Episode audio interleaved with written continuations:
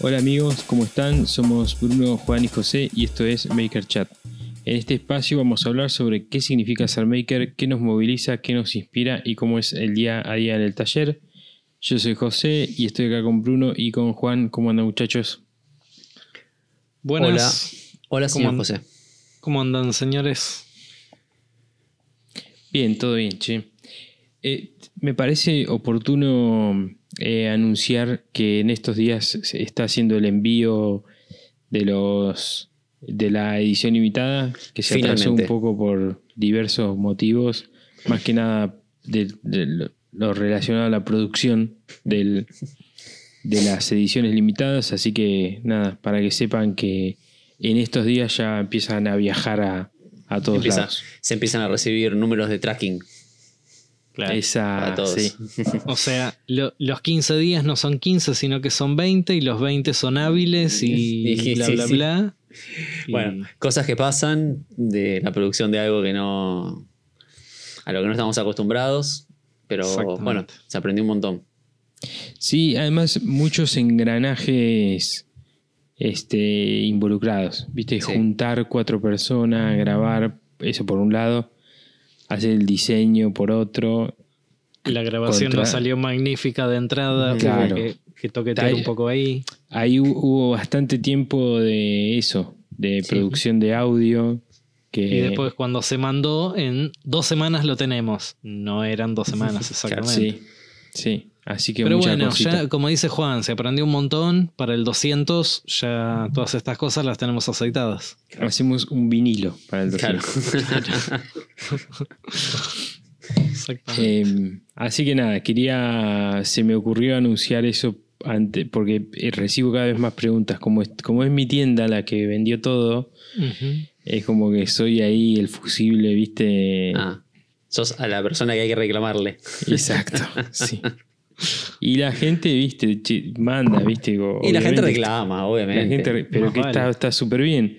Pero Y- dicen, y- José, yo soy el de la orden número 235. Sobre todo cuando hay otros podcasts que no vamos a nombrar que dicen que te fuiste con el dinero y no volviste nunca más. Claro, que es una estafa piramidal y esas cosas. Uy, vos sabés que vengo un poco atrasado con los podcast colegas. Ah, No, pero te lo dicen en la cara, ¿eh? No, no tienen, no ningún problema los muchachos. La gran, este, como el cordobés este, con el apellido raro, ah eh, sí, eh, Cositorto. Cositorto. Em, Exactamente. así que nada, bueno, gente, em, ya les eh, los van a estar recibiendo cuanto antes. As Sí, soon apenas- as possible. Ah, ya se- ya en nuestra cuenta de Instagram va a haber información al respecto cuando empiece todo a moverse.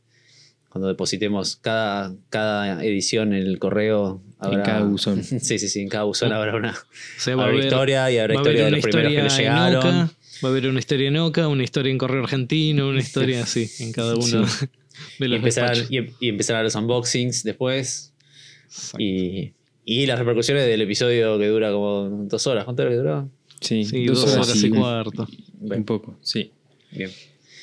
Así que bueno. Bueno, muchachos. Me está em, surgiendo una urgencia. ¿Me esperan un minuto? Me quedé Dale. sin cerveza.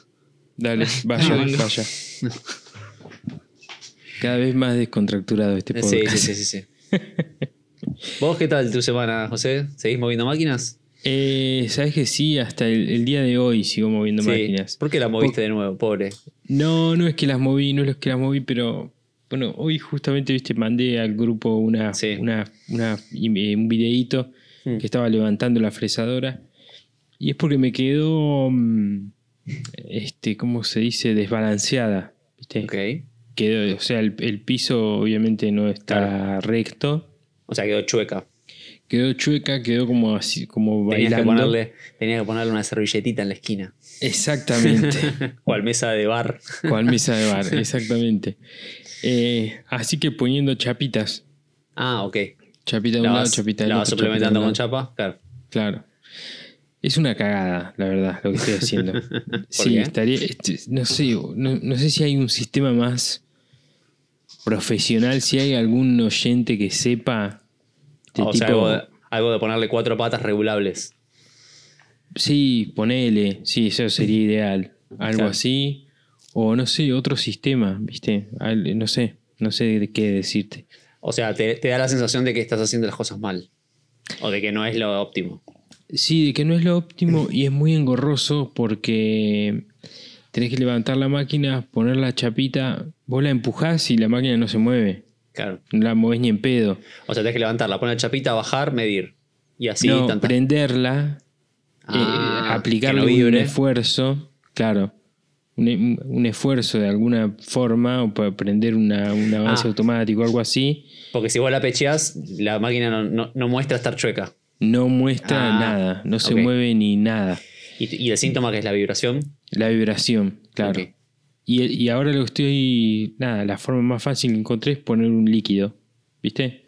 Sí, vaso. un vaso con agua, por ejemplo. O una moneda. Claro. Sí. La moneda, vos sabés que la moneda eh, puede quedar paradita. Va, te, te digo la, la- la- lo- la contra de la moneda que encontré yo. A mí la máquina esta me queda medio como embajada, ¿viste?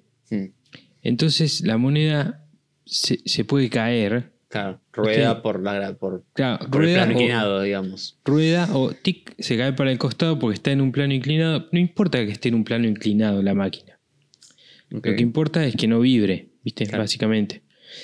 Eh, Porque, porque la vibración te, te altera la calidad final de la del acabado, ¿no? Claro, es Ok. exactamente, Bien. 100%. La, eh, o sea, tras- esa vibración se transmite A la pieza. por todos lados y Mm. eventualmente a la pieza y Claro. a la herramienta que está cortando, ¿viste? Sí, y a, y a todos los bulones y tuercas que, que, que que Todo. compone la máquina, claro. Se te termina Claro. desarmando. Claro, tal cual, 100%. Eh, y entonces ¿Y la cuál es forma... el punto? Porque, ¿cuál es el punto que vos decís, bueno, hasta acá me puedo poner quisquilloso de. O sea, a partir de acá ya lo tolero. Eh, no sé, ahora estoy con el agua, ¿viste? Cuando vea que el agua no se mueve o se mueve muy poquitito, qué sé yo, es medio lo- la lógica es lo que te... Claro. O sea, si el agua, si el agua no, no, no- no- a la vista no hay una percepción de vibración, Claro. es suficientemente está, no vibrante. Ya está bien, claro, Claro. ya está. Pero yo ahora estoy viendo mm, este, olitas, ¿viste? Ah, ok. Adentro de un vaso de agua de Eso te iba a olitas. decir, olitas de cuántos milímetros estás viendo. Claro. Entonces, y ya decís, no se puede trabajar con esto porque eso se va a transmitir a la morsa, a la pieza, a la herramienta de corte y no vas, o sea, no está bien, ¿viste? Claro. Está bien. Bueno, vos sabés que a mí me pasó con la sierra de banco, la sierra de banco nueva. Yo, bueno, por un error mío, nada, jodí una pieza y la tuve que cambiar. Para cambiarla tuve que desplazar el eje, cambiar la pieza, que fue relativamente fácil, y volver Tuvimos. a poner... Es verdad. El señor Juan Pintero él Me estuvo en los mazazos con el eje de, me de mi los créditos. Exacto. Este. Lo pusimos, no sé qué. La máquina anda perfecta, corta perfecta, no me astilla, no nada. Ponés la moneda y la moneda no se cae, no se mueve, nada. Ahora, apoyás la mano sobre la mesa y sentís una mínima vibración que antes Claro. no estaba. Claro. Claro. Por ahí el eje quedó desplazado un Sí. milímetro, medio milímetro, y es Sí. suficiente para que no quede balanceado como estaba antes. Y es como te digo, es tolerable porque no se transmite a las piezas, no me complica a nivel Claro. seguridad, absolutamente nada. Pero esa vibración está. Claro. O sea, quizás vos con, con la máquina esta podés soportar una cierta vibración Claro, que sí. Por al ahí llegar a, trabajo no, te lo va, Sí. no te lo va a modificar. claro. llegar a que el agua no se vea vibrar, pero que quizás sí está vibrando. más. O, o quizás sí se vea vibrar un mínimo el agua, pero que sea tolerable para que las piezas Claro. salgan Claro, impecables. Bueno, eh, Claro. creo que lo hablamos una vez en un episodio que era como eh, esto de no saber. Pero no, hablamos en el episodio del BMW versus la Chevy, que era eh, vos con tu torno nuevo sabías cómo era un torno que funcionaba bien. Claro. eh, y acá tenés que saber eh, cuánta vibración es normal en una máquina de estas. Aceptable, Claro. claro. Quizás vos te estás volviendo loco a que no vibre nada, nada, nada, nada, y una máquina normal de estas, algo vibra. Claro. Es muy loco cuando la, la tocas a la máquina, ¿viste? Cuando la tocas, sentís el. Sí, sí, te sí, transmite la. el, mm, el cosquilleo. ¿Viste? Claro. Claro. Por, por eh, Claro, transformarlo es- en sonido, a la vibración. Sí, sí, sí. Es Claro, aparte, eso lo- toca- tocándola no deja de vibrar, porque claramente. No, olvídate. no, no. claro. Es eso lo que siento en la sierra. Es ese hormigueo, Mm, ese cosquilleo. ese. Sí, Pero es como te digo, yo pongo la moneda, todo, y la moneda ni se mueve. Prendo la máquina, la apago, eh, corto maderas con la, mo- la moneda ahí al costado y no pasa nada. Pero esa vibración se siente que antes no estaba. Claro. Es muy loco. El otro día veía un video de, de Blondie Hack. y No me acuerdo sobre qué era el video, pero en un momento em- empezó a hablar sobre, eh, sobre las vibraciones que produce la velocidad, ¿viste? La alta velocidad. Entonces, hay, este, por ejemplo, descentrados o eh, piezas sueltas o, o un eje torcido, cosas por el estilo, que hasta cierta velocidad son absolutamente imperceptibles. Imperceptibles, pero no afectan en nada. Y pasando este, cierta velocidad empiezan a ser este, muy problemáticos, pero muy problemáticos, ¿viste? Sí, al punto de volar todo el carajo. Sí, al punto de romper Sí. cosas, ¿viste? Claro. Sí, un eje descentrado, por ahí Claro. en ciertos RPM no pasa nada, pasas un RPM más y te rompe todos los rolemanes. Claro, exactamente. A ese nivel de, de umbral de, de destrucción. Sí. Por eso. Sí, un disco la- de sierra descentrado empieza a hacer un zumbido. Claro, una un- acople. Claro. Claro, como si Porque la- un, un sonido distinto. Mm, Porque la, la sierra de mesa tiene muchas revoluciones. Claro. Es muy rápida la. Vos pensás que la fresadora gira, debe tener, no sé, mm, creo que menos de 500 RPM Claro. y Sí, vibra. la, la fresadora de mano eh, gira a 33.000 revoluciones. Hasta 33, Sí, sí, sí. 35. 35. Es una locura. Es una locura. Es una locura. Mm. Eh, pero bueno, nada, es, viste, qué sé yo, es más controlado, viste, son Claro. máquinas más livianas, más chiquititas. Todo lo que sería el árbol, digamos, de movimiento es, más comprimido, viste. Claro. Ujú. Imagínate 30.000 revoluciones en una máquina grande, No, pesada. claro. ¿viste? Sí, sí, es otra. No, y Es otra después, cosa. y después lo que tiene es que se multiplica por diámetro de la herramienta a trabajar. Claro, no es lo mismo. No sé, una sierra de banco, ¿cuánto tiene? ¿3.000 revoluciones? Más o menos. Mm. Más o Sí, menos. por ahí. No es lo mismo 3.000 revoluciones de un disco de 10 pulgadas que de un disco de 12. Claro. Porque ya te vas a los discos de 14. O sea, la velocidad del diente a mayor diámetro aumenta Claro. muchísimo. Claro. Sí, sí, sí, tal cual, tal cual.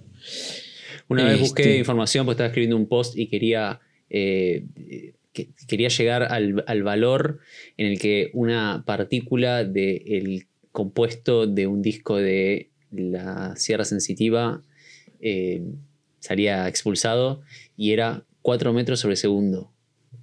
4 metros por segundo. Era la velocidad del disco de una sensitiva que no gira particularmente rápido. No me acuerdo Sí. cuántas revoluciones es, pero no, no era, no, es un- no es una moladora, ponerle que gira Sí, mucho más rápido. Sí. Pero en el diámetro de, de- de un disco de, de sensitiva nuevo, que no me acuerdo cuántas pulgadas es, eh, era 4 metros sobre segundo de la velocidad. Creo que Claro. 14 pulgadas. 14 creo que sí, una cosa así. Sí, Que era un montón finalmente. Claro. Sí, sí, Claro, es un montón. Claro. Si se desprende un pedacito y se te viene Claro. al cuerpo, te la regala. 4 metros en un segundo es una bocha. A veces yo, hoy, hoy, hoy cuando me pasaba esto con la máquina esta, eh, era medio como que no me entraba en la cabeza. ¿Viste? No, no me entra en la cabeza. ¿Cómo puede ser que algo tan pesado, cuando vos lo prendés, se mueva? Porque no, eh, es como que no es muy lógico, ¿viste? Es como que, no sé, es como que empujes un camión y el camión quede haciendo un movimiento así elástico, ¿viste? Claro. es muy pesado Sí, un camión. Un ¿viste? camión con acoplado que cae por un precipicio y queda justo en el vértice y queda ahí. Ah, con la- haciendo el columpio. Que vos decís, Claro. eh, esto se debería caer. Claro, claro. O Sí, se sí. cae o no se cae. O claro, ¿Viste? pero- pero en el medio no. Tal cual. Y esto decís, ¿cómo mierda puede bambolearse algo tan pesado? Y bueno, no- entonces, entonces la logística de esa, de esa tarea es levantarla, poner una chapita, bajarla, encenderla, hacer una pasada, ver qué Sí. pasa, volver a- y volver a y Tal reiniciar. cual. Sí. No sé si, o sea, ojo, no, viste, capaz que me escucha John Máquina, viste, y Mañana le dice, no, no, está flaco". haciendo mal. No sé si hay una mejor, viste, no sé, capaz que sí. sí. Es la de la. Te salió la de la, la mesa de bar. Está bien. Claro. No digo, capaz que está el compuesto industrial, no sé qué, que es, viste, como la almohada esa que. ¿Te acordás la publicidad Ah, de la almohada que te sí. copiaba la forma de la cabeza? Sí, sí, sí. sí. la moda inteligente. Claro.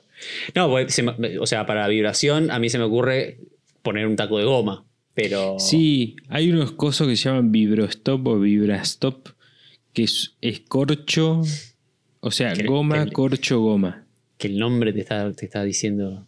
Sí, te dice el hombre, te dice todo. El Pero, nombre es- te dice, comprame y. Comprame que esto está". que lo necesitas. pero no te soluciona pisos desnivelados, eso. Eso lo que Ah, hace es- nada más es no transmitirte al piso Hizo. Ah, ok. la vibración. Se absorbe la vibración propia de la máquina. Claro. Pero si la máquina vibra, vibra. Si la máquina se mueve, se mueve. O sea, Claro, no hay Se mueve ahí que- arriba. Claro, Claro, pero la tuya está vibrando por, por la- el desnivel del piso. claro. O sea, se te transmitiría al mismo desnivel a Baila, digamos, Claro. como se dice en criollo. Baila. Ok. Eh, bueno, ¿qué más? Es, Eh, es bueno el cemento, ¿eh? Porque con el peso ese se podría. Vos sabés que yo tenía esa esperanza. Que se asiente. eh, Claro, Tenía que esa se esperanza. Que haga agriete todo el Que, piso. haga- que haga hasta los que- hue- que la máquina haga los huequitos, sí, porque si Claro. vibra lo suficiente va a hacer los huequitos finalmente. Bueno, Claro. esa era mi esperanza. Yo digo, la dejo andando dos, tres días seguidos y eventualmente Claro. se, se hace un pozo y, y- Claro. y- Y trabajo en la fosa. claro, pero no. No sucede pasando. eso. Eh, después, ¿qué más? Gente en, en el taller, eh, a ver, algo destacado que haya pasado en la semana. Eh, nada, nada, nada súper destacado. Sigo, sigo trabajando en eso, poniendo a punto las máquinas. Esta semana, eh, si Dios quiere, voy a decir si Dios quiere, no sé por qué me salió esa frase, eh, voy a tener ya el motor este, original puesto en el torno. Va a venir el loco Franchi, Ariel Franchi, a darme una mano, que sabe mucho de estas cosas. Eh, así que me va a ayudar a poner el motor y este y nada, la semana que viene estaría teniendo el torno con trifásica, lo cual sería un golazo. Eh, así que nada, eso muchachos. Y después eh, haciendo algunos videos, haciendo algunos unos videos sobre tornillos y, y tuercas y roscas y todo eso.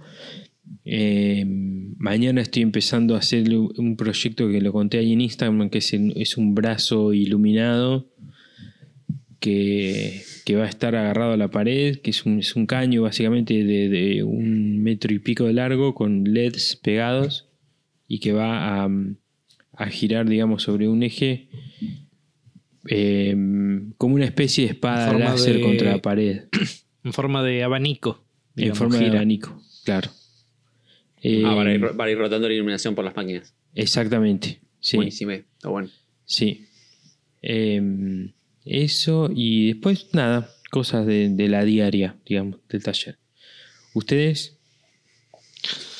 Yo. Bueno, dale, Juan. Métele, métele. No, yo, yo estaba por que estaba con los pasos finales del- del- de, la cuna. De la cuna. Ya no, no la quiero ver más, pobre. Eh, ya teóricamente mañana ya la. Las bisagras. era la semana que viene. Sí, el, el 9 es el día D que donde nace la criatura, pero bueno, ahí hay como un. Con que de entregues el 8, Claro. estás. Sí, sí, sí, hay una ventana de tiempo, pero mm, eh, nada, yo la quiero terminar porque tengo que arrancar otros proyectos, básicamente. Y ya la tengo arriba de la mesa de trabajo, no la quiero ver más, pobre. Escúchame, las bisagras esas que pusiste, Sí. ¿te costó mucho? ¿Cu- Eh, ¿Cuántas tiene la baranda? le puse 4. 4. ¿Te costó alinearlas? Le tenía que haber puesto 3. Claro.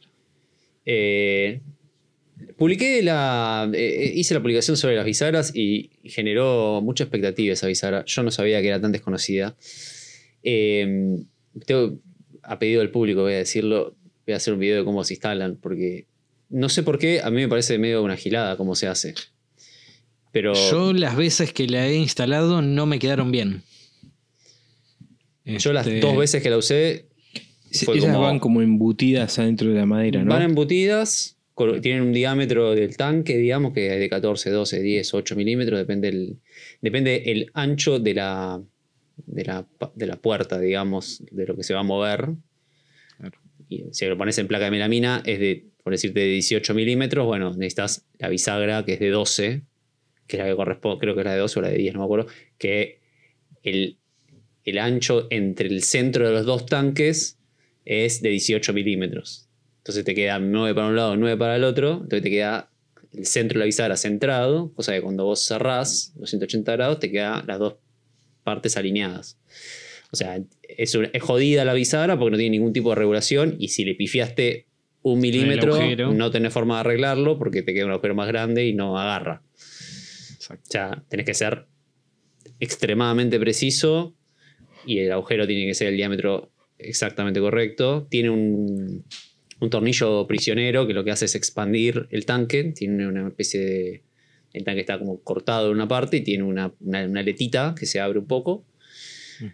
Eso es como tu, el gap que puedes dejar entre una, una, una- una pared y la otra. Pero, pero eso El tema es que si el tema es que si la yo pones- que es más para meterlo a presión y, y trabarlo desde ahí. Claro, el, prisionero no- es para... No a modo de regulación. No, no, no es regulación. El, el prisionero es para que quede eh, trabada adentro y no se salga. cual taco Fisher eh, Claro. que se expande para agarrarse nada más. Exactamente. Y el tema es que si la pones un milímetro mal o medio milímetro mal, eh, cuando la cerrás te queda desalineada las dos partes. Claro. Eso tiene que cerrar como. O sea, tiene que cuando está ah, eh, cerrada la bisagra, es que está a 180 grados las dos partes y tiene que quedar, de que, de que te quedan alineadas, tiene que quedar mitad y mitad. Sí o sí. Yo las dos o tres veces que instalé de esas no me quedaron bien y no, no volví a intentar. Me acuerdo Claro. la última vez, no sé cómo estaba instalado, pero era una mesa eh, que rebatible, digamos. Mm. Se suelen usar vos- para esas, claro. El centro de la cuando, mesa vos, cuando vos abrías la mesa te quedaba alineada. Ahora, cuando la cerrabas, quedaba como haciendo fuerza. Como Ah. que, mm, no sé, esto que explicabas vos del centro a centro, Claro. 18 milímetros, evidentemente no era la adecuada y No me adecuada. llegaba a cerrar del todo. Es la- muy importante para este tipo de bisagras, que es el- el- la distancia entre centros de los tambores, corresponde a un ancho de la madera a utilizar. Claro. No puedes usar cualquiera en cualquier. en- no porque En- entre. Claro, vos tenés do- dos maderas de 2 pulgadas, no puedes usar estas bisagras. Claro. Porque no hay tan grandes. Hay hasta, creo que hasta, 20 hasta, creo que hasta 25 milímetros es la madera más que, se, que permite este tipo de bisagras. Sí, Y creo el que tablero de y creo que- MDF de. Y creo que, el 25. tambor es, creo que el tambor es la de 14 o 16 milímetros, no me acuerdo. Ahí hay una escalita que te dice qué madera puedes usar y ya. Creo que la más chica es de 8 o de 6 milímetros. Que son para cajitas muy chicas. Es muy específica la bisagra para un uso pocas veces. Que, es para cuando necesitas que algo abra 180 grados y que la bisagra no se vea. El- eh, eso te iba a decir, el, el chiste máximo, digamos, es que no se ve la bisagra cuando el objeto está cerrado. Cuando está cerrado, la bisagra queda invisible y cuando queda abierto se ve solo el bracito, Claro. que en este De caso es bronce, muy Tres, cuatro bracitos. Sí, es de latón en realidad. Y Bueno, listo. co- es- es- sí. Sí, sí, sí, eso. Y después lo que yo hice, como va a ser una cuna y cuando está colapsada la, la, La baranda. la defensa, digamos, esos cuatro bracitos que dan a la, a la, a la vista, digamos, si bien no es puntiagudo, termina como una especie de punta, si bien no es filoso ni en pedo, y le, le pasé una lima para redondearlo un poco, para que, no sé, por cualquier cosa, pero, pero nada más que eso. Una vez que lo cerrás, listo, no se ve nada. Con una bisagra tipo piano o bisagra a la estándar, quedaría el, el, no sé cómo se llama, el eje por lo cual la bisagra gira Claro. ¿Cómo se llama eso? La bisagra en sí misma. la- Sí, sí, el, el- el eje por el cual la bisagra gira, no sé Sí. cómo se llama. Cuando vos la tenés cerrada, se ven, se ven el, el alma de ese, aunque sea ese tamborcito, se ve. Exacto. Y cuando la, y cuando la abrís por completo, se te ve la Se bisagra de las dos chapas. Claro. Que bueno, es lo que hay. No hay mucho más para inventar ahí. En Sí, este yo caso son cuando hacía, cuando hacía las mesas ratonas eh, extensibles, eh, las primeras opciones fueron eh, estas bisagras que instalaste vos y después pasé a la bisagra piano, que Claro. estéticamente no era lo que más me gustaba, pero La bisagra piano es un asco. sí, es, es fea, pero eh, a nivel ¿Por qué una? ¿Cuál es funcional... la bisagra piano? La bisagra. Es, una, es una bisagra común bisagra que- te la venden por metro. Claro. Ah, hay Es la que se lindas, usa en- hay lindas de esas. Es la que se usa en la tapa de un piano, básicamente. Claro. Eh, yo las veces, yo lo usé mucho para las puertas que hacía en los, esos bares que hice, esos muebles tipo bar, que la Ujú. puerta era un Muy pesado. bodoque de madera lleno de botellas adentro, o sea, tenía que resistir. No se la bancaba con dos, tres bisagras, tenía una bisagra bastante potente. Y usaba bisagra piano, tipo la plateada. Eh, nada, es como, para mí muy fuerte a la vista. Me hubiese encantado que no, no sé, encontrarlas en negro, ponele. Tipo así. Bueno, yo las mandé a pintar, las mandé Claro, a pintar a sí. horno. Ah, Este, Yo hacía en una época tres, cuatro colores que tenía así en, en stock y había una que era fresno negro y me las mandaba a pintar en una casa que, que te- hacían así pintura al horno y nada, la verdad que quedaba excelente. un- Está bien, por ahí yo quería negro mate y los tipos, no, la partida es negro brillante, bueno, listo, pero era negro. Claro. Y sí, quedaba, Sí, quedaba los muebles, mejor. el mueble bar con, hecho en Petiribi con una bisagra negro mate, Mm, estaba bueno. mm. sí, pero bueno, no importa, ya está. Este, pero, pero sí, volviendo a la bisagra esta que vos instalaste, yo probé dos, tres veces y Sí, me es, di de baja. es cuestión de, de- de saber que la bisagra depende del ancho de, de la madera que vas a utilizar y ser extremadamente preciso. Nada, medir 200 veces, estar muy seguro de lo que estás haciendo. Medir, medir, agujerear. Claro. Igual con la bisagra correcta, tiene como toda la lógica. Es tipo, mitad para un lado, mitad para el otro. Medís el centro, trazás igual en todos Mm. lados. Desconozco de si en ese momento encontré la medida que correspondía Claro. o fui Sí. a la ferretería y tengo esta. Sí. Es muy probable. Sí. Quizás fue, fue eso. Claro. Sí, con la, con la bisagra incorrecta te queda todo mal. Claro. Pero bueno, Bien. esa es la, la historia con, con esta bisagra que nadie la conocía y fue como, tipo, pará. ¿Qué pasó? Yo la tenía de, de vista, pero mm, nada, es como que nunca le había dado mucha, mucha bolilla. Creo que la había Incluso- visto más que nada en videos, cosas por el estilo. Claro. Yo la he visto mucho tipo, una muebles así tipo combinados o que tienen así como la puerta rebatible de, esa- de esa época, digamos. Claro, Que, que por ahí la, la puerta se abría como en dos partes, entonces era tenía Claro. la mitad y mitad, porque abrías una, una mitad y era la radio, y si abrías la otra mitad tenías, no sé, la Claro. parte del-. Incluso viene una versión, creo que debe ser más económica, que los tambores son plásticos. Sí, hay una que es como. Y, y hay otra también que es eh, más como rectangular. O sea que el mecanismo es también así de metal, no sé qué metal, es como Ujú. aluminio, una cosa así. Pero que el tambor, en vez de ser redondo, Es una Eh, caja tenés cuadrada. que medio como que tallarlo, lo que tenés que. Creo que Claro. entra. Va hasta con dos, va con dos tornillos incluso. Es un Sí. poco más robusta, me parece. Pero también depende mucho del, del- del ancho de la madera y, y tiene que quedar perfectamente puesto. Siempre al ras, siempre alineado. Sí, son difíciles de poner, digamos, pero midiendo preciso y haciendo las cosas bien, No debería suponer no debería ser un problemas. problema. Pero bueno, Bueno. esa es la historia, la historia de la semana. Che, viste qué bueno que está. Este, a mí me pasó algo similar con el. No, no es como una cosa tan utilitaria como una. como la bisagra. Eh, de- o sea, no es de un proyecto, pero puse una foto ayer, creo, ayer hoy del peine de roscas, ¿viste? Mm. Porque como habíamos estado hablando la semana pasada de. La semana pasada, no, la anterior o la anterior sí. que habíamos hablado de eso. De las Eh, galgas. sí, las galgas y todo eso. Y a- alucinante la respuesta de la gente. Tenía uno de esos, pero no sabía para qué era. Decían mira. algunos. eh, qué bueno que está, está buenísimo, no lo conocía. Yo me acordé y encontré en un cajón que, te- que no me acuerdo qué máquina vino con unas galgas. Y Ah, tenían ahí, eh, tenían ahí marcado el 0,25, 0,5. No sabía para qué era tampoco. ¿Las lisas o, o las tipo Eran- peine?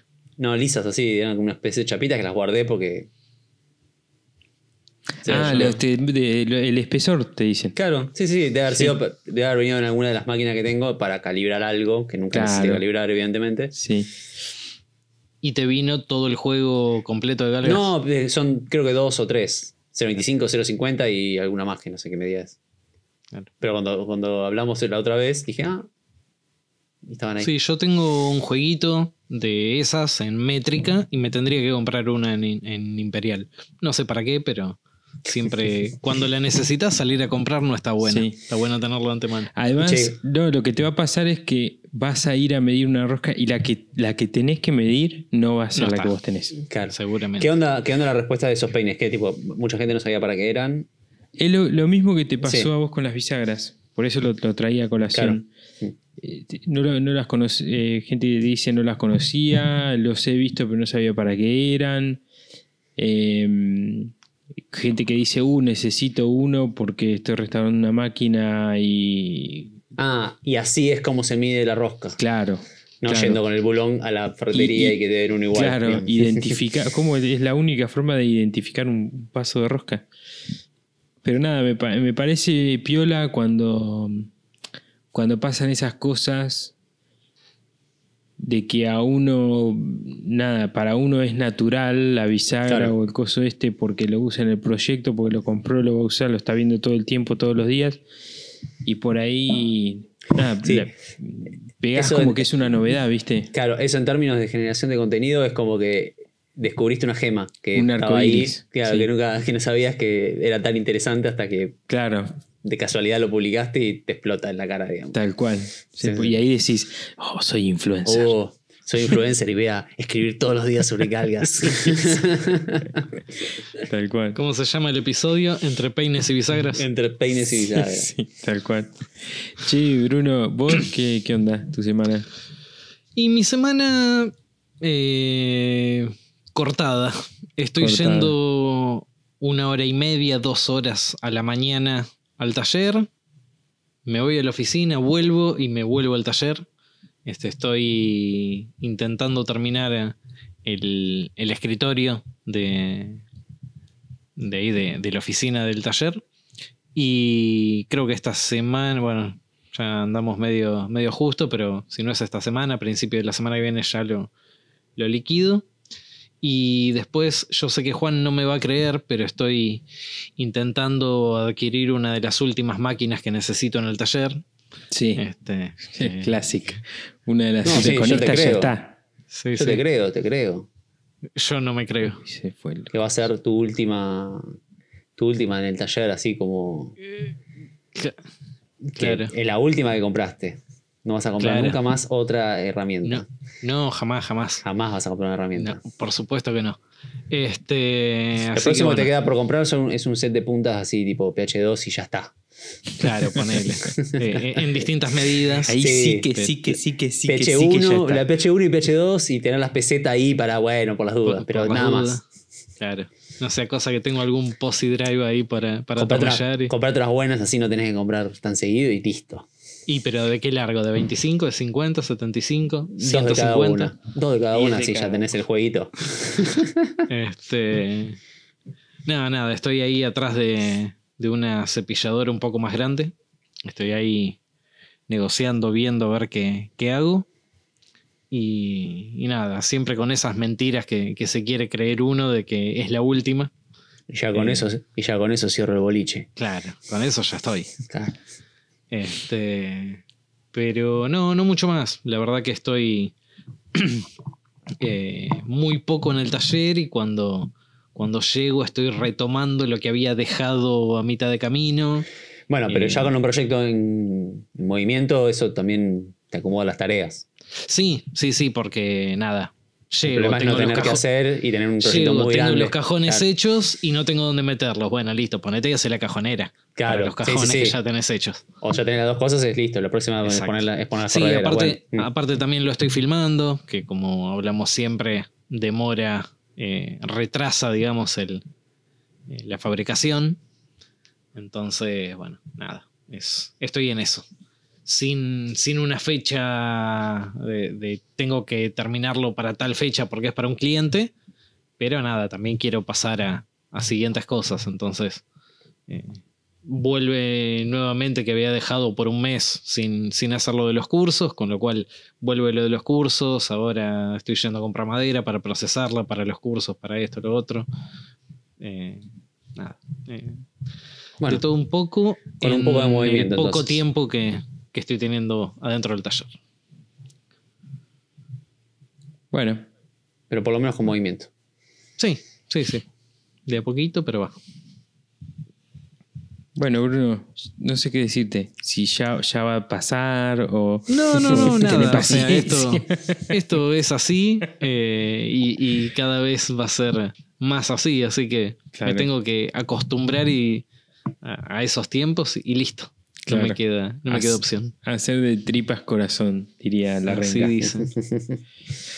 Em, bueno, muchachos, estaba tratando de acordarme una frase que está muy buena de la renga. Este. No me acuerdo. Bueno, se me voló. Ya me, ya, ya me voy a acordar.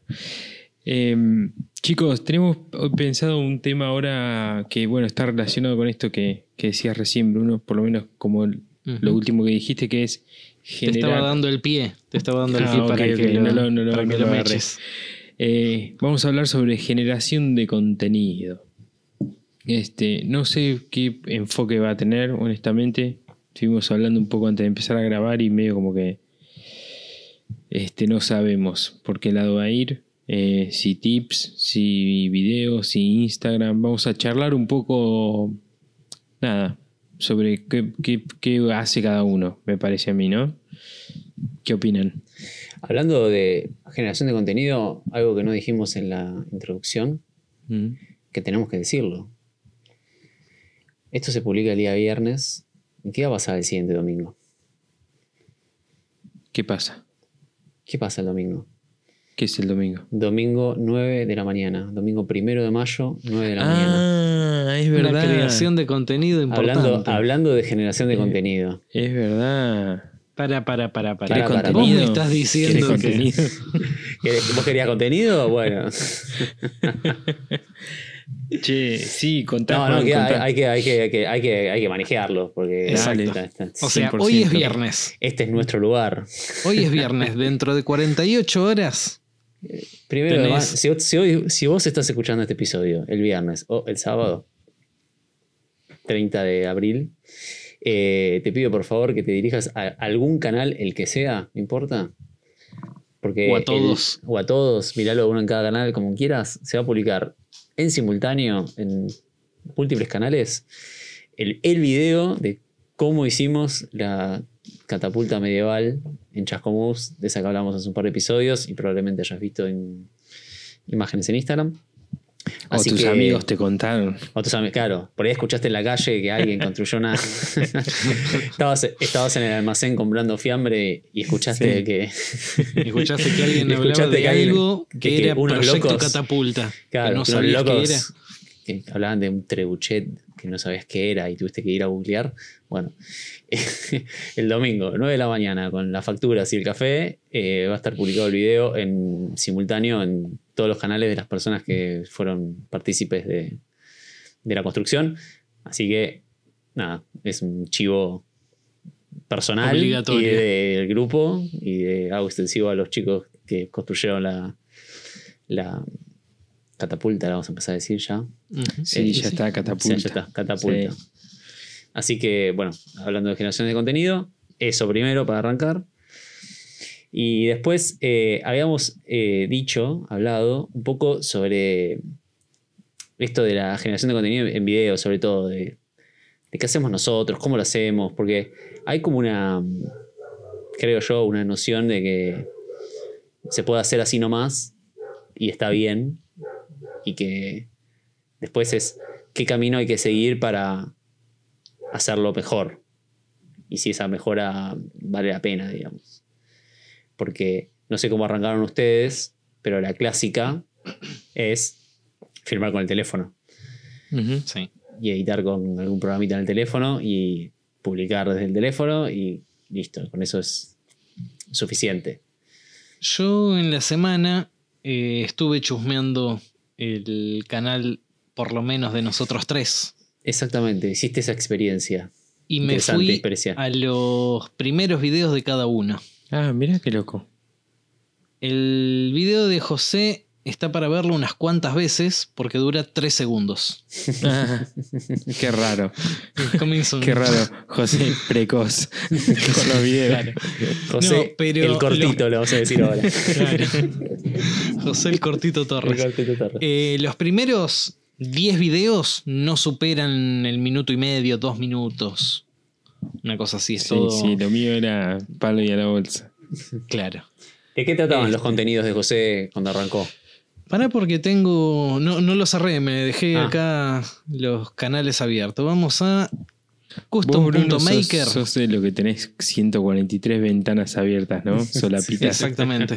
¿Se nota en la conexión? Sí. No, no, no. A ver. Bueno, el video de 3 segundos que es el Coming Soon de. Sí.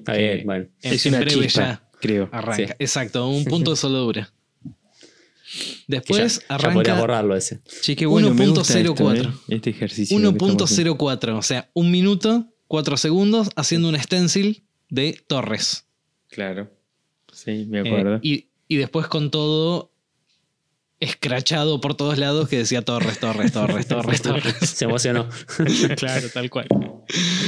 Después ya, eh, creo que es la M de Metallica. Sí, la M metálica. La M el de Metallica con un electrodo quemado. Eso, eso, ese creo que es el- uno de los primeros videos que vi José, que tengo en memoria.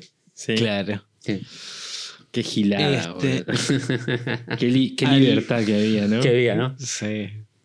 Después ya, eh, creo que es el taladro, o sea, un unboxing Sí, del un unboxing. taladro de 13 milímetros. Ese, ese video eh, recibí hoy o ayer, sigue recibiendo comentarios. Sigue recibiendo Claro. comentarios. Bueno. Y en el cuarto video ya tenés el proyecto, una mesa de los años 60. Sí. Una mesa de 60, que es como si fuese una púa.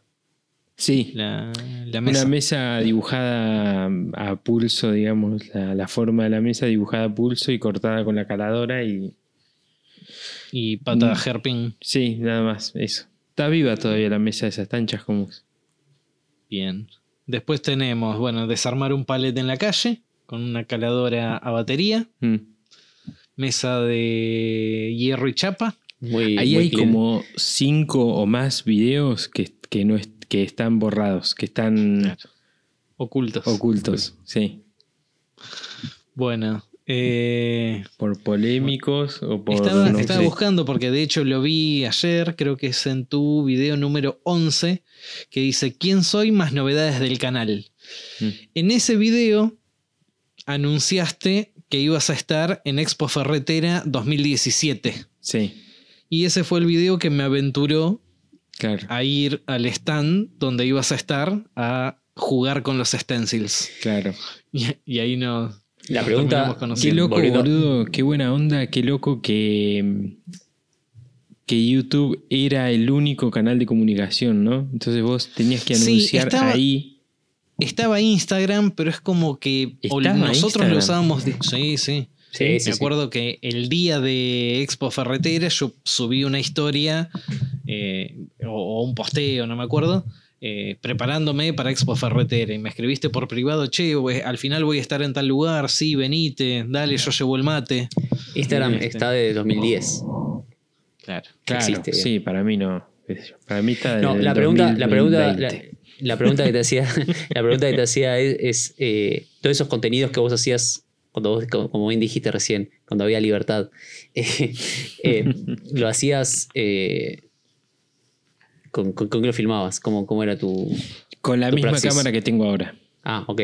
Sí, sí, porque la cámara yo ya la tenía de antes. Ah, ok. Ya filmaba con esa cámara. No, no. Mm, O sea, yo tengo como una relación medio mm, particular con la cámara. Es como que no, no tengo ningún interés en cambiarla. Está recagada, el objetivo, todo está todo lleno de soldadura. O sea, no enfoca, ya no anda, no anda, el foco automático anda medio mal. Pero no me, no, no tengo esa cosa de, de querer la nueva tecnología. Claro. Si, si- si- se O sea, ve le, cambiar- bien, le el lente solo por una cuestión de que enfoque mejor. Y claro. Más Pero- rápido, más limpio. Sí, pero es como que, ¿sabes qué, qué me pasa? Es que, que está, la cámara está a la altura del- de lo que yo, de mi nivel, digamos, ¿viste? Claro. Es, o sea, yo no sé si tendría un Ferrari, porque no sé si lo puedo apreciar a un Ferrari, ¿viste? Sí. Capaz que me siento más cómodo con un, este, no sé, un auto más chiquito. ¿viste? Un Gol, Claro. ponele.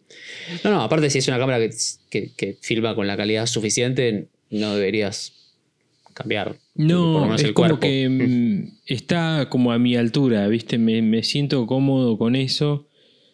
Mm, Está, está medio cagada a palos, lo, que me, lo cual me da la tranquilidad de poder cagarla a palos, ¿viste? Claro. Claro. No sé si, en el, si me Ponerte sentiría... a soldar al lado de la cámara cero kilómetro. mm, Claro, se No. me, me no me, o sea, no estaría cómodo, Claro. ¿Viste? Soldar o madera o todo lo que sea, no, no, no es, es como que no estaría cómodo. Entonces, eh, nada, es la misma cámara que tengo desde siempre, hasta que en algún momento me va a dejar a pata y ahí voy a, nada, Vas a llorar. voy a llorar, pero voy a sufrir, pero Sí, nada. va a yo. Sí, supongo que pasaré a una cámara más chiquita, me imagino. Me pregunto, me pregunto lo siguiente, para dispararte otra pregunta. Recién dijiste cuando había libertad. Mm. Esa expresión genuina que te salió desde el más profundo de las frustraciones. Se me cayó una vos lágrima. eras el Se te cayó. director. Se te cayó, se te cayó. eh, Porque yo siento un poco lo mismo. Y quería saber qué, qué- qué era, cuál- de dónde sale todo eso. O sea, ¿por qué había menos libertad y hoy no, lo- hoy no la hay? Me parece. Puedo meter, Sí, sí, dale. puedo meter una Una pequeña frase que no sé si la voy a decir bien, pero eh, eh, recuerdo en el patio de comidas de esa expo ferretera, que nos conocimos con José en 2017, él me decía, que hoy en día está tomado distinto, pero me decía, acá sos tu propio jefe. Sí. No tenés quien te diga qué hacer, cómo hacer, dónde filmar, no filmar. ¿Querés hacer un video de 50 minutos? Lo haces. ¿Querés hacer un video de 15 segundos? Lo haces. Y es un tema tuyo. Él venía mucho del palo de- del cine y todo, que en todo momento tenías a alguien que te decía cómo tenías que hacer las cosas. Y él me lo expresaba de, me metí en YouTube para que nadie me rompa los huevos. Claro. Yo trabajé un montón de. bastante tiempo haciendo videos institucionales de empresas. Videos de seguridad, por ejemplo. Eh, videos de recursos humanos. Videos de. de, eh, de ven- de- no de eventos, de presentaciones de productos y ese tipo de cosas. Y, y siempre te- es que el logo más grande, ¿viste? Ah. Que la música tiene que ser más divertida. eh, que el, Le falta el- ritmo. Sí, el SEO se ve poco, se tiene que ver más. Me gusta, pero tiene un no sé qué. Sí, sí, sí. Fíjate si de- podés ponerle algo. Sí, sí. Este, esa- esas cadenas de aprobaciones, viste, que, qué sé yo, había, a- a- le tenía que gustar a cinco tipos. Claro. Pasa uno el no 1, tiene- pasa el 2, pasa el No, 3, sí. pasa el 4 y el quinto te dice, ¿sabes qué? Empezó de vuelta. No me estaría gustando. Y volvés para atrás y tenés que convencer a los cinco de nuevo, viste, como... oh. Con los tiempos renderizados. me Sí, imagino. sí, sí, sí, sí. sí. Ah, Eh, y, y- y mucho comentario muy boludo, ¿viste? Mm. Eh, por ejemplo, ¿por qué no? Me acuerdo una, me acuerdo una posta, que fue, em, ¿por qué no pones la música de los Palmeras? ¿Eh? ¿Por qué no? Porque esto es, Es un video de seguridad, señora.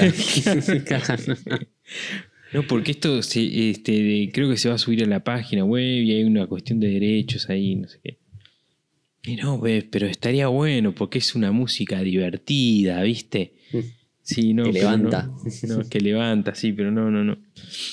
Este, y, y está bueno eso que decís, Bruno, porque para mí era eso, ¿viste? Era como.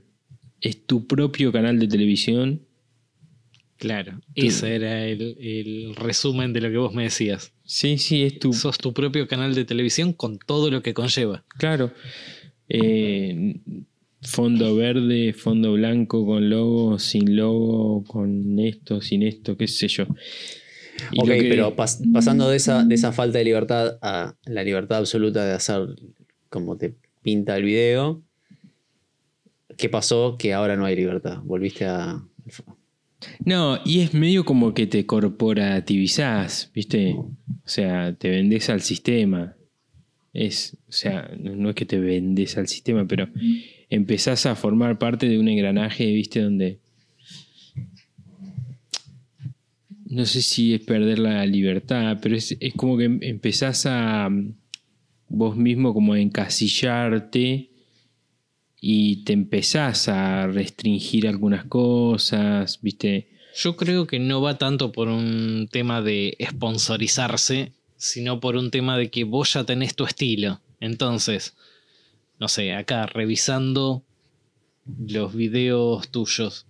Un video de 57 segundos de cuchillo de marcar súper fácil. Agarraste un tramontina, lo cortaste con el Dremel, Sí. le sacaste filo y tenías tu cuchillo de marcar. Proyectazo ese. En 57 segundos y lo mostraste como vos se te cantaba. Sí. No sé si la marca que sos hoy, eh, hoy en día harías ese tipo de, de videos. Claro.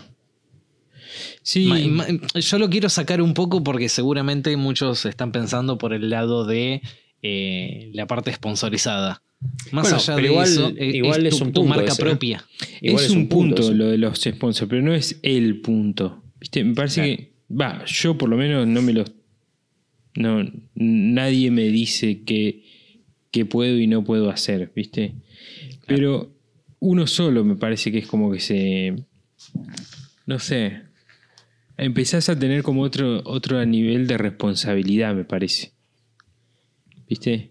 Sobre Sí, lo, como, que, lo que haces. como que uno se quiere ir superando con respecto al video anterior. Hasta que llega un punto que vos mismo te pones el freno, ¿no? Decir, Claro. bueno, pará, no todo tiene que ser el video, el proyecto, ni, ni Yo, nada. yo, por ejemplo, así hablando honestamente, yo, por ejemplo, muchas veces sueldo sin guantes. Yo sé que está mal, que no lo debería hacer, pero lo hago porque siempre lo hice así y, y muy, muy probablemente lo siga haciendo así. Pero, yo, pero eh, ahora no lo mostraría eso, o trato de no mostrarlo. O a veces me pasa y me queda todo el video del crudo, viste, soldando sin los guantes y es como que decir, uff, no puedo usar Sí. nada de esto. Claro. O cropeas o... a ver, sí. Claro, algo así. la forma. ¿No? Pero mm, capaz que antes no, no me importaba, viste, lo dejaba. O sea, Y eso eh, un poco tiene que ver con que ahora tenés sobre vos la mirada de alguien. Y, ese alguien es una, una de- determinada audiencia, mucha, poca, no importa. Y sí, yo creo que sí, probablemente. y entre sí. comillas sentís una cierta responsabilidad. Y claro, sí. Sí, o no querés que te rompan las bolas también. Entonces te auto. Sí, te, auto, te, auto- te autocensuras. te autocensurás, ¿viste? Porque decís, uff, esto va, ¿viste? Pero a ustedes no les pasa lo mismo, les tiene que Sí, pasar. no, justamente, Sí, sí, justamente lo mismo porque cuando vos dijiste esto de la falta de libertad, justo Bruno en esta recorrida por los primeros videos, el otro día justo charlamos mínimamente sobre el tema, entonces yo le decía que mis primeros videos eran, por lo menos para mí, un embole, porque me preguntó, che, ¿dónde está el video de la mesa Nintendo? Que fue, Claro, sí, el, prim- el sí, primer video. técnicamente mi primer video y que yo, lo- yo, los, los- yo lo había hecho creo que en cuatro partes, cinco partes y lo que hice fue darlos de baja Ah, y, ¿sí? hacer, y hacer un video resumen, un video resumen, o unir los cinco, las cinco partes, sacando algunas que estaban de más. Eh, porque ver, tenía un problema con que yo cuando subí el primer video lo subí con una música que me gustaba. Sí, ah, Y- sí, sí, yo Y, también. sal- y- y cuando empecé a monetizar y qué sé yo, saltó el copyright y dije, bueno, pará, voy a hacer Dijiste, Pero, acá me eran- estoy perdiendo eran miles como- de dólares, lo voy a Claro, sí, sí, sí. Eh, Eran como cuatro videos de cinco minutos, ponele. Sí, o de 10, era re largo. O, bien, o de sí. 10, ponele, 40 minutos. Y acá estoy viendo que de hecho yo me fui al primer video, no lo encontré y por eso fue que te escribí. Mm, eh, y terminaste haciendo un video de 12 minutos. claro. Claro. Ese video de 12 minutos es eh, básicamente la mesa de Nintendo y con una música de 5 De la copyright, cosa librería. de- que bueno, Claro. los, los millones de dólares que empecé a ganar después de publicar ese video, eso por lo menos que vengan auto. todos para. Claro, por lo menos que vengan con papito. Cosas que uno aprende después de. Claro. Era muy lindo la música que le había puesto, pero bueno, hay era de hay alguien. un- uno de los. Uno, uno que sigo yo en YouTube. Que el chabón empezó. Hace videos de tornería, ¿no? Y empezó haciendo videos. Eran re largos los videos. Con música. Y, y tiraba los títulos de la canción que estaba sonando. Entonces te decía, ahora estás escuchando Credence. Claro. No sé qué te- Y el chabón, claro, se hizo reconocido, re famoso, no sé qué, empezó a monetizar. Y ahora ves los eso videos, voló. está todo mudo. Y estás viendo el y dice- dice, ahora estás escuchando. Claro, eso no lo puedes editar. Eh, no, y, lo que- y volviendo, a, volviendo a, la- a lo de la. a lo del corset, digamos, de alguna manera. sí, Un poco, un poco es por responsabilidad. Otro poco es porque. por esto de que si empieza a haber auspicios, o empieza a haber audiencia, o empieza a haber de las dos. eh, nada, hay ciertas cosas que, que, que no están bueno hacer, ¿no? Como que ya uno mismo se autocensura. Y después está la otra cosa que justo que nombró Bruno, que es del estilo. El estilo de uno, ¿no? Que esto que lo hablamos, me acuerdo en qué episodio, de esto de, de no poder romper, digamos. O sea, pensar que hay cosas que no harías porque no concuerda con la imagen que vos mostrás, pero que quizás sí podrías hacer y hay que romper con eso, ¿no? Como tipos de proyecto o tipos de video, tipos de edición, tipos de música, no sé. Eh, yo recuerdo, o sea, recuerdo que en tus videos, José, siempre eran como. Hay videos que son como re oscuros, eh, con música tipo heavy metal. eh, sí.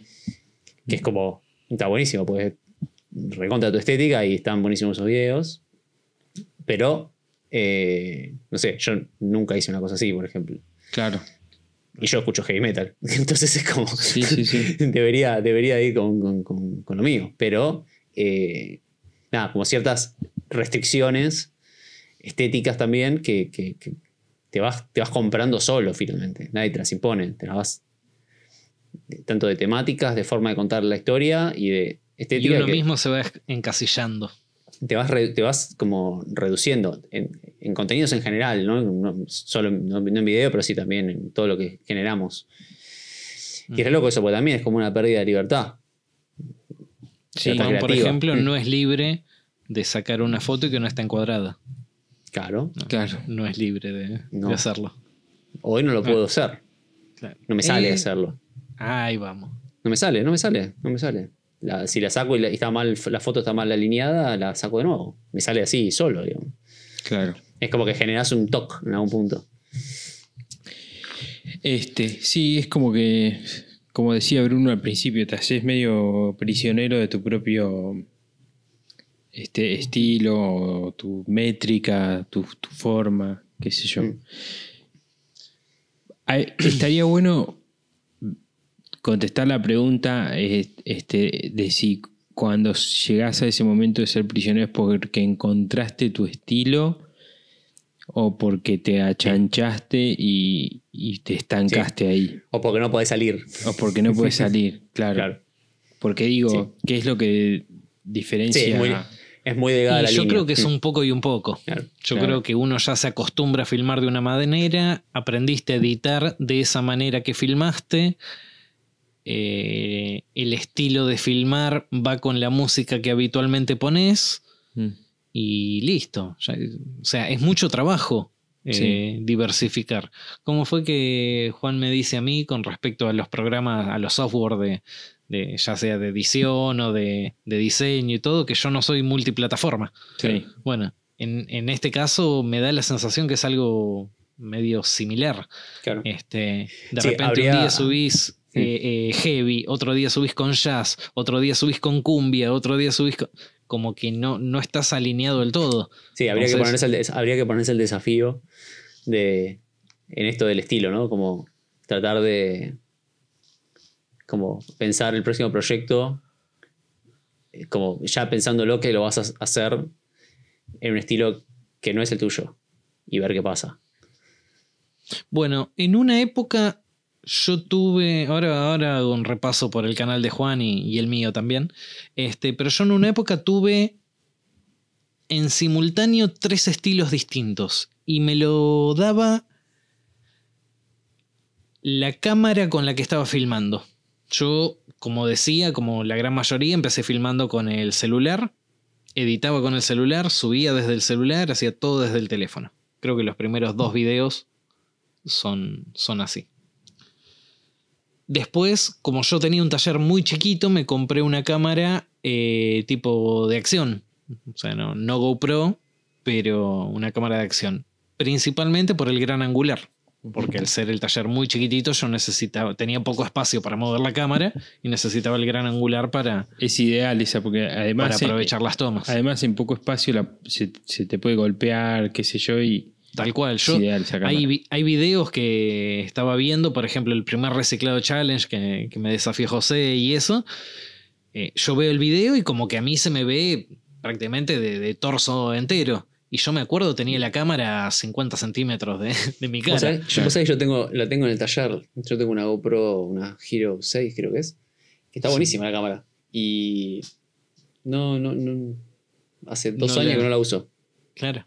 Pero pues no. Bueno, Y debería después probar. de eso me compré una cámara compacta. Y hubo una época que usaba las tres cosas a la vez.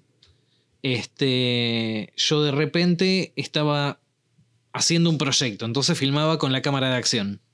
El proyecto era con la cámara de acción, pero en el medio del proyecto surgía el cómo instalar bisagras.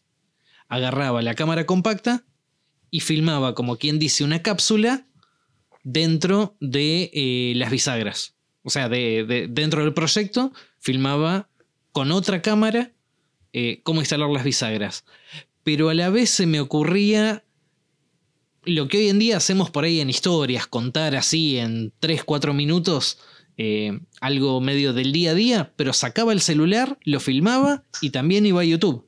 Me acuerdo que de, ese tipo de videos de, de- que me, me habías contado en su momento, que era, yo me acuerdo que aprendí cómo, cómo, eh, cómo calibrar la escuadra eh, Claro. combinada. Y ese lo filmaste con el celular y era como, ¿Con el "Wow, celular? Mirá, filmé solo con el celular, qué, qué cómodo. Exacto. Exacto. O sea, eh, estaba, por, por dar ese ejemplo, ¿no? Estaba Sí, hoy- haciendo un hoy, mueble. sería un reel eso. Claro, tal cual. Claro. Estaba haciendo un mueble con una cámara. Cómo instalar las bisagras con otra. Y cuando iba a instalar las bisagras me di cuenta que la escuadra estaba fuera de escuadra. Entonces la fui a poner y digo, ah, pero esto también lo tengo que subir. Y, y así me fue. Ahí, en ese momento por ahí tenía tres estilos distintos que me lo daba. Uno era el video hablado, explicando las bisagras, que esto, que el otro. El otro era el proyecto con música. En ese momento ni siquiera le ponía voz en off ni nada. Era ver el proyecto y ya está. Y el tip era otro que lo hacía desde el teléfono. En ese momento sí tenía tres. Está bueno cuando Estilos organizarte de cierta forma, de, de tal forma que de, de un proyecto sacar tres videos. Tal cual. Pero es un laburo. Bueno, vos Es- cuando recién estabas haciendo ese relato, cuando estabas haciendo ese relato, otra limitación que tengo yo, en YouTube sobre todo, es que probablemente si recorres todos mis videos, no hay videos cortos. No hay videos de un minuto explicando algo. Claro. Lo que pasa también me, me- va, puede ser eh, que, que cuando vos empezaste a producir así, digamos, seriamente, entre comillas, para YouTube, ya estaba Instagram. Y Insta- Yo nací en Instagram. Claro, Instagram se comió esa. Se, se comió el video corto. Se comió el video corto que antes. O Sí. el video hablado así a la Yo te- cámara que antes era de YouTube. Yo tengo, yo tengo un año de Instagram antes de tocar ni siquiera hacer algo en YouTube. Claro. De hecho, bueno, habiendo sacado la mesa Nintendo, tu primer video es el reciclado challenge. Del 4 de abril del 2019. Claro, post primer chasco. Claro. Y yo arranqué en mayo de 2018. Claro. O sea, casi un año de trabajo en Instagram, porque yo el primer día que empecé a trabajar me abrí mi cuenta de Instagram. Así que, Claro. claro. o sea, un año de Instagram y después y Y después YouTube. con YouTube. Mm, Que están esos cuatro videos que los sacaste para hacer el resumen, pero eh, Sí, el pero primer es- video que me figura hoy de es el noviembre. reloj de pared. Mm, Sí. Qué loco, che, cómo pasó el tiempo, ¿eh? Sí. Claro, pero yo Sí, sí. en YouTube entonces, del 4 de abril de 2019, estando a ya finales de abril, estoy hace tres años, Claro. Claro. nada más. Ujú. Es como O poco. cuatro. No, tres, 2019. Todo el 19, todo el 20, todo el 21. 21 y el 22. Claro. Qué loco, che. Bueno, ¿y qué? Y con respecto a los míos, eh, el primero es un video filmado, editado y subido desde el, desde el celular. ¿Cómo es? Que es ¿Qué un modular para. ¿Eh? ¿Cómo es? Eh, ¿Qué video es? Es un modular para PC. Es eh, un mueblecito arriba de, de la computadora de mi casa. Eh, bueno, en realidad tengo dos videos que incluso la portada dice video obsoleto. Que fueron dos videos que subí en su momento para eh, vender artículos por Mercado Libre. Dos videos espantosos. No sé por qué no están Mm. ocultos. Este, pero uno de 30 segundos y uno de 24 segundos. En la época de Mercado Libre te dejaba, aparte de las fotos, eh, subir un video, pero tenía que estar subido a una plataforma y linkeado a la página de, de Mercado Libre. Este, pero después de eso ya está un primer video eh, 100% en, eh, con el teléfono. El segundo, si mal no recuerdo, también es con el teléfono o en el segundo ya me había comprado la cámara de acción. Eh, pero bueno, ahí al poquito tiempo ya me... Un, dos, tres, cuatro... Al quinto video ya es el reciclado challenge, o sea, ya habíamos tenido esa expo ferretera, o sea, nos conocimos al poquito tiempo de haber arrancado con esto, con José. Al, Eh, sí. al toque, eh, al toque, sí, sí, sí. Sí, yo creo que empecé en junio o julio y esto fue en septiembre Claro. de, de ese mismo año. Eh, y bueno, después, nada, yo veía mis primeros videos con respecto a eso que decimos que, que muchas veces eh, hoy en día ya no mostramos cosas que habitualmente hacemos. Yo en esa época fumaba y en los primeros cuatro videos Sí. estoy con el pucho ahí dando vuelta. Qué loco. Este, que, que hoy en día, bueno, no estoy fumando, pero estoy vapeando y no vapeo en cámara. Claro. O sea, eh, voy a filmar, listo, lo dejo y, y filmo tranquilo, apago la cámara y sigo vapeando, pero eh, son de, de esas cosas que, que uno hoy en día se cuida un poco más. Es como cuando, solo, ves, como, como cuando ves programas de tele viejos, ¿viste? Y estaban fumando Estaban ahí en fumando. cámara. Sí. Tal cual. Este, hoy en día, no sé, tengo que hacer un corte con la ingletadora y no sé si me pongo la máscara para hacer un corte. Ahora, si estoy filmando, sí. Por más de que sea un solo corte, Claro. se- eh, no sé si es eh, para concientizar, para... Te vendiste al sistema, puto. Hola. ya te voy a ver con guantes en algún video. Sí, sí, sí. Con la marca ahí, con el loguito. Ya no sos igual. Sí, igual. con el stencil que dice Torres ahí Torres. arriba del guante. Sí, sí, sí. Este. Pero. Y vos, pero habiendo, sí, visto, habiendo visto los videos de, de- de los inicios de cada uno, Espantosos. espantosos todos, yo como crítica hacia mis propios videos podría decir que todos los videos que son hablados son un embole, hablado lento, eh, medio inconexo, mal presentado yo, estéticamente hablando. eh, Que, quiero onda. Que quiero aclarar que los videos de hoy en día son igual, pero mejor editados. Entonces no se nota todo eso. claro, bueno, sí, sí. sí. Ahora me afeito un poco más. Claro. Sí. Este, cortás todos los silencios. Corto todos los silencios. Yo sí. todavía no puedo cortar el E. Claro, Claro. sí. Y. Bueno. ¿Ustedes nada, creen eso. que van a. ¿Creen que van a mejorar? ¿Creen que van a seguir mejorando?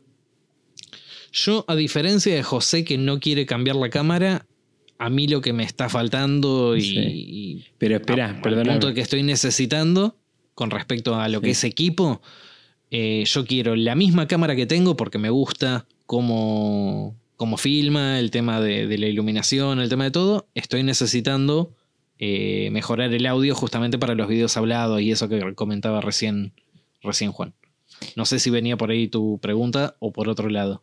Por otro lado, más allá de la técnica, digamos, ¿no? de, de- de la herramienta, del recurso, ¿crees que vas a mejorar la forma de... de- o sea, que tu, tu canal en general va a ser mejor año a año o mes a mes?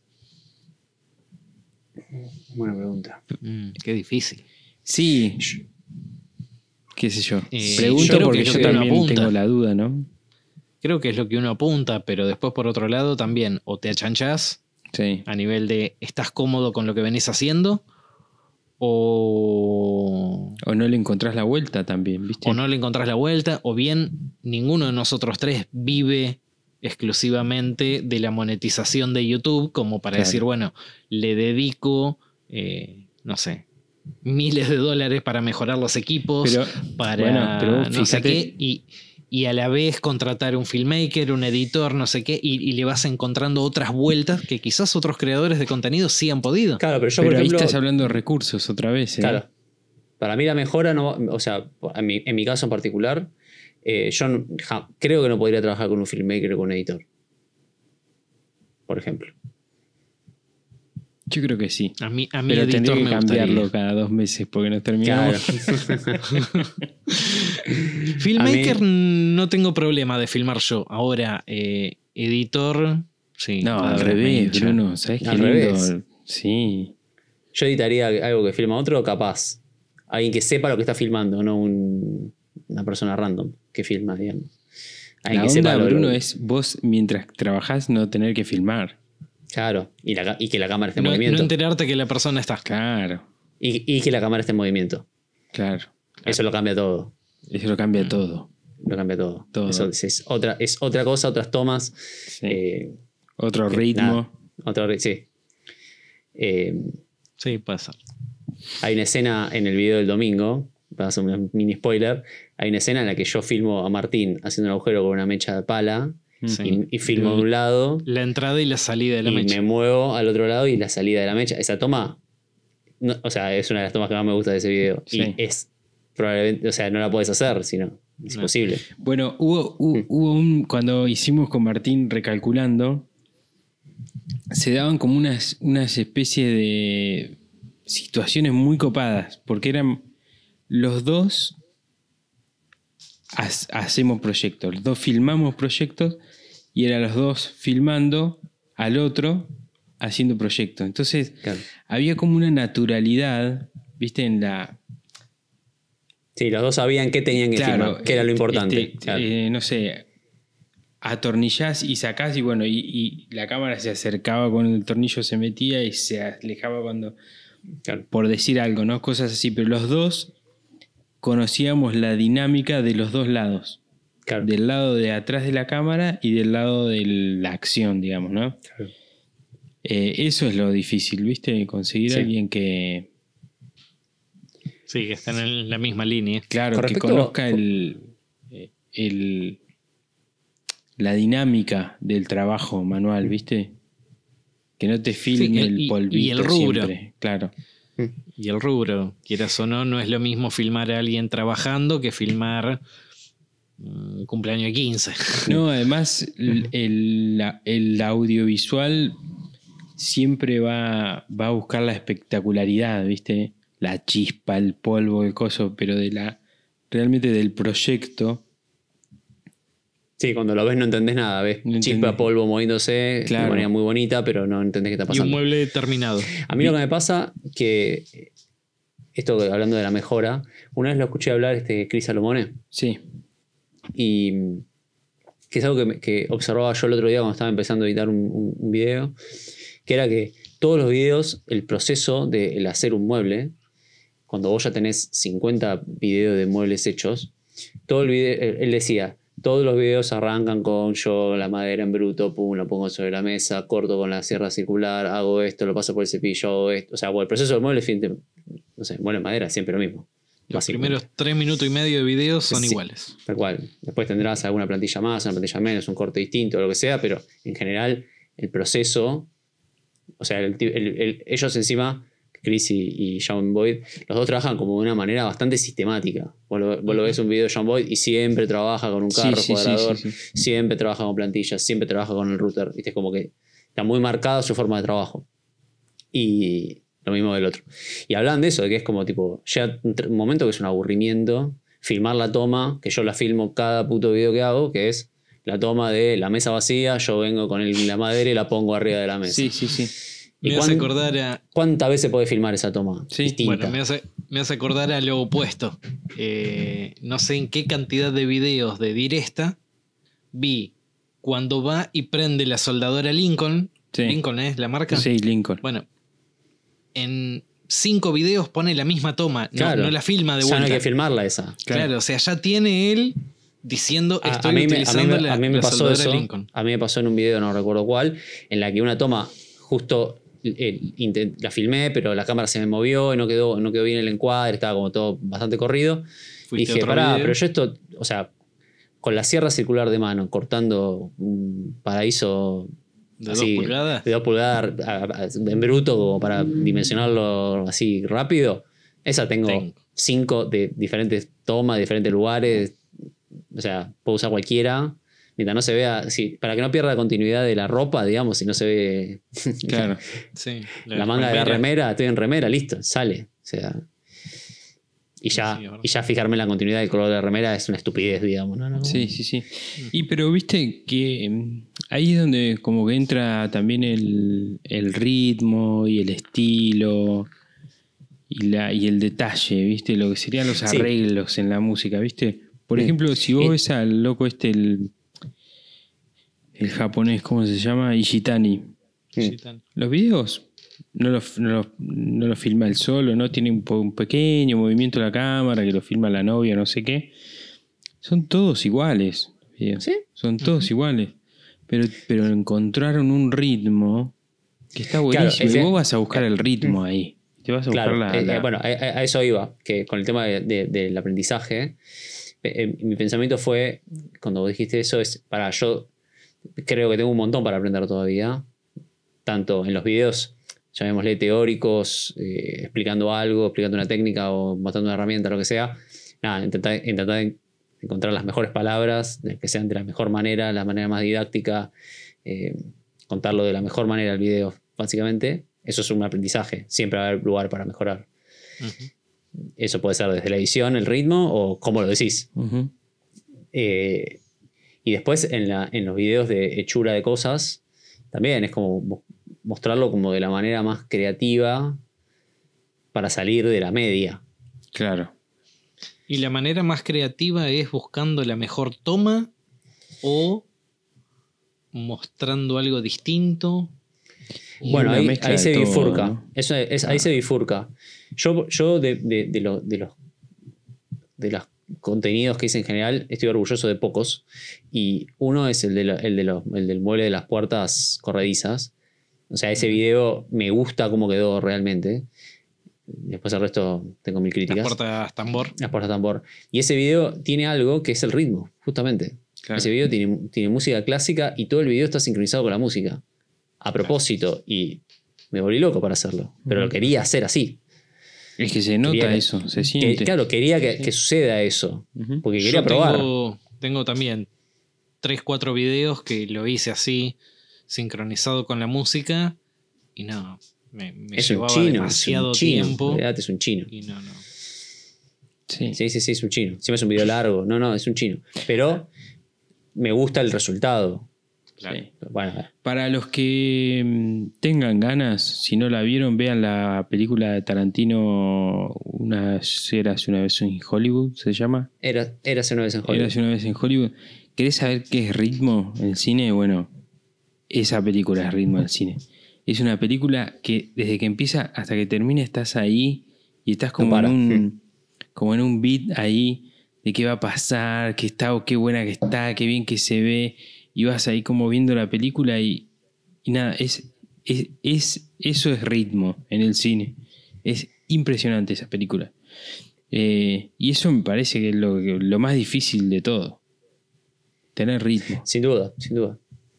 Que sea como Y- entretenido, Mm. que te den ganas de seguir viendo, que no te den ganas de acelerarlo o sacarlo.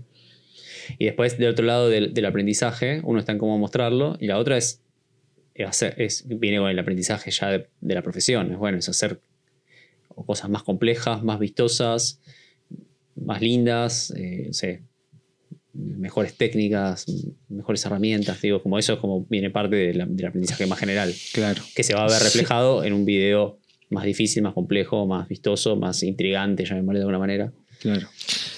O al revés, hay veces que ir a lo simple.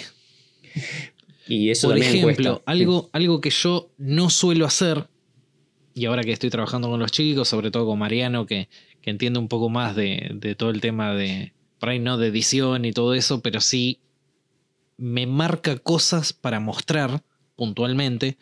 Yo, por ejemplo, me hice el mueble de la tornillería, ¿no?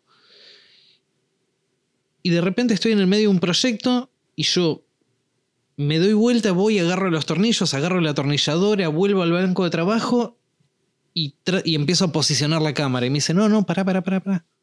Dame la cámara y te sigo. Cuando vas al mueble para Claro. agarrar los tornillos, vas al otro mueble, agarrás la atornilladora, volvés al banco de trabajo y te pones a trabajar. Claro. Me dice, porque esas son cosas que normalmente no se ven, sino que los tornillos aparecen milagrosamente, la atornilladora siempre estuvo ahí. Sí. Bueno, yo es algo que no lo tengo Yo lo hago eh, toda incorporado. Hay Eso- veces que a- eso- la toma abriendo el cajón, la toma agarrando el cosito. Esos cone- conectores, Mm. viste, de, las sí. escenas a- ayudan muchísimo al ritmo. Sí. Es entretenido, es divertido, es eh, lindo de ver. Sí, hace que, eh, justo hablando del software de edición en DaVinci, el que, el que uso yo, Ujú. eh, ahí tiene un botón en la, la- la- la barra de tareas, que es una tipo ZZZ, Sí. eh, Sí. como un iconito de te estás durmiendo. Bueno, que si lo apretás, te marca, dentro de todas las escenas de toda tu línea de tiempo, te marca qué escenas duran más de no me acuerdo cuántos segundos, suponete dos segundos. Sí. eh, que creo que es configurable el valor, pero ponele que es dos segundos. Entonces vos podés ir a los lugares donde una escena dura más que el- la atención en una escena Claro. que no puede durar más de dos segundos. Cuando vos, una escena dura más de dos segundos, la regla del cine, ponele, no, sé si está escrita, pero existe lo que se llama el B-roll, que es mostrar la misma escena desde otro ángulo. Desde otro ángulo. O sea, vos haces un agujero, es bueno, el, el plano general, y cuando la mecha está entrando, mostrar el detalle de la mecha entrando. Listo. Dos segundos por un lado, dos segundos para el otro, total cuatro. Por ahí el agujero dura ocho segundos, pero vos en cuatro lo resumiste. Y le agregás constante cambio visual. Si vos estás haciendo 10 agujeros y mostrar los 10 agujeros uno atrás del otro y tardas media hora para hacer los 10 agujeros, se te aburre la gente. ¿vio? Y después, Sí, sí, después, pasa, pasa en el momento del lijado. Claro. después está bueno también al- como, como unas especies de corte de ritmo que se dan, ¿viste? En, en- en ciertos momentos romper un poco eso y que después vuelva, vuelva a empezar. Por, por ejemplo, uno de los últimos videos, el de la vinoteca, eh, yo- yo lo que hice fue cuando cortás con la cizalla, el, el- el desperdicio es como una especie de resorte, ¿viste? De, Mm, de chapa. Y en un momento del, del- del video, cuando termino de cortar eso, medio como que me pongo a jugar con el resorte, es agarrarlo, ¿viste? Y a tirarlo, y a moverlo, y qué sé yo. Dejaste de trabajar. Sí, quedó la Para- cámara para filmando y yo eso. como que me puse a jugar con el coso ese, con el resorte.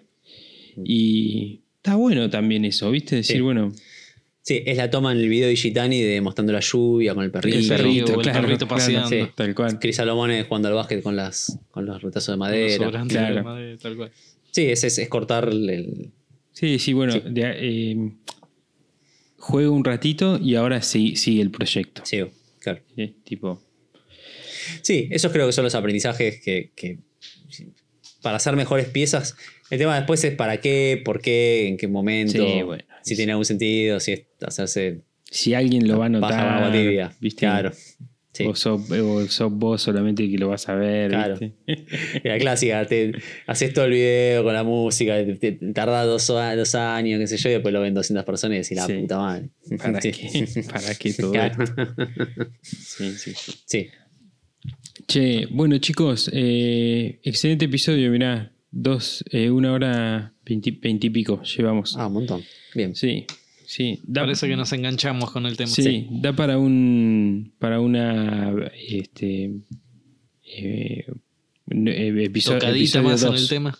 Para un episodio Tenemos que hacer, lo tenemos que producir mejor porque esto requiere de nosotros un poco de trabajo previo. Pero estaría bueno hacer un, un, un video de tips sobre esto. Tipo, qué cosas nosotros aprendimos y son como copadas desde, no sé, tener dos memorias por las dudas, a cómo filmamos. Steve Eh, Ramsey sí. tiene un par de videos así. Claro, Y están buenos. tips, tips de, de- de- de esto de. Por ahí para los que están arrancando, tener como tirar un par de consejos. No de dónde conseguir sponsor, ni cómo conseguir más views, ni entonces boludes, no. Eh, Ni cómo hacer presupuesto. ni cómo hacer presupuestos. Sí, sí, Pero- sí, tips de. Sí, tips. sí, sí. sí. Film- grabar lo menos está- está bueno. posible para que después Exactamente. edites rápido. Ese tipo de cosas. Sí, no, no, pero sí, está Yo bueno. me agarro la bueno. cabeza porque hago siempre lo opuesto. Claro. Muchachos, hasta aquí llegamos por hoy. Eh, ¿Alguien tiene alguna cosa destacada, alguna recomendación, algo para, para decir? Yo creo que A voy mano. a, a recomendar lo que ya he recomendado en más de una oportunidad, el que acabo de decir. Steve Ramsey, Sí. del canal Good Working for Mere Mortals. Ajá. El tipo hace 12 años que está en YouTube. Eh, nada, lo que son herramientas, lo que son técnicas, lo que son el tipo de proyectos, el chabón en estos 12 años no ha cambiado mucho. Sí por ahí eh, metió un poco lo que es eh, la manera de, de filmar, editar, mejorar eh, lo que decimos más de una oportunidad que hemos tocado este tema, mejorar sobre todo el tema de las luces. Eh, nada, justo recién se me vino a la cabeza que, que el tipo tiene algunos videos así como decía Juan y, y está bueno para irlos a buscar. No recuerdo ahora, voy a ver si después los busco y se dejan en descripción o algo así. Los dos o tres videos que el tipo muestra, no el contenido, sino la manera en que él crea contenido. Entonces está bueno para eso, eso que decíamos de los que están arrancando, ver cómo es el proceso de la creación de contenido. Yo Excelente. Voy a ver si los busco y los paso. Yo tengo dos recomendaciones, voy a hacer, no una. Bueno, Dale, La, primera, la primera recomendación es que el día domingo vean el video de- del, del Trebuchet catapulta, catapulta medieval. Yo también. creo que se eso. nota, creo que se nota quién estuvo horas sentado editando Da igual, y necesito- quiere que todo el mundo lo vea. Necesito que alguien lo mire. no, no, yo ya, ya lo miré yo y está suficiente, así que está bien eso. Antes, pero- antes de que sea público, quiero felicitar a Juan por, Ajá, muchas gracias. por- Sí, sí, yo por también. la Sí, filmación y edición. Y ya que estamos, le dejamos la duda a, a los oyentes para que el domingo estén Estuvo, ahí sin estuvo- falta. fue- estuvo muy, muy divertido editar, escuchar los audios de, de ustedes Uf. hablando. fue muy, muy divertido. Tengo ahí varios audios que los Cosas incriminan. permitidas Sí, y sí, sí. cosas que prohibidas. Tengo- al tengo- fuego a eso, ¿no? tengo material para el chantaje. Y después quería recomendar otra- una cuenta en Instagram que la encontré hace pocos días y quedé completamente maravillado con el trabajo de este muchacho. Es un escultor español que la cuenta es chaffer.j en Instagram. Después en Instagram lo vamos a, a publicar ahí la recomendación como siempre hacemos. Es un tipo que es un escultor en madera pero que hace, tiene como, van a ver claramente, tiene su arte es muy repetitivo, hablando de cosas repetitivas. El tipo eh, se basa como en el garabato como forma de, de arte y lo esculpe en madera de diferentes formas, en madera, en piedra también tiene algunas cosas, en granito y diferentes materiales, pero en general es en madera. Y, hace como cintas de Moebius, esculturas eh, así, que tienen mucho movimiento, que están, me parecieron espectaculares. Y el día martes, eh, que fui al curso de talla, se lo mostré a mi profesora de talla y le pregunté, discúlpame, ¿esto qué onda? Es... Y se quedó como, uff, eso debe ser muy difícil de hacer en una sola pieza. eh, esculpir una cosa así en madera debe ser muy difícil. Así que mis respetos para el señor Schaffer. José Schaffer. Muy bueno. Así que lo vamos a recomendar para que quien quiera pueda verlo y disfrutarlo como lo disfruté yo. Bien, muy bueno. Muy bueno. ¿La otra era el video? Sí. Ah, ok, ok. Listo. Pará, pará, y hay una más. El domingo a las 9 Vean el video. Yo lo que, voy a, lo que voy a recomendar, si se me permite, es que vean la película esa de Tarantino. Este, y van a ver que se enganchan y se quedan mirando, mirando y no saben bien por qué, pero la película es como que te atrapa y la ves, la ves, la ves, la ves, la ves, la ves, la ves. Eh, para que ve. Nada, porque está bueno. Bueno, chicos. Perfecto. em, nos vemos la semana que viene. Adiós, gente, gracias. Adiós. Chau, chau. Bueno amigos, esto fue Maker Chat. Nosotros somos Bruno, Juan y José. En este espacio hablamos sobre qué significa ser maker, qué nos moviliza, qué nos inspira y cómo es el día a día en el taller. Gracias por estar ahí, compartir este momento con nosotros. Pueden eh, encontrarnos en YouTube y en nuestro Instagram que es makerchat.podcast. Chau gente, hasta la semana que viene.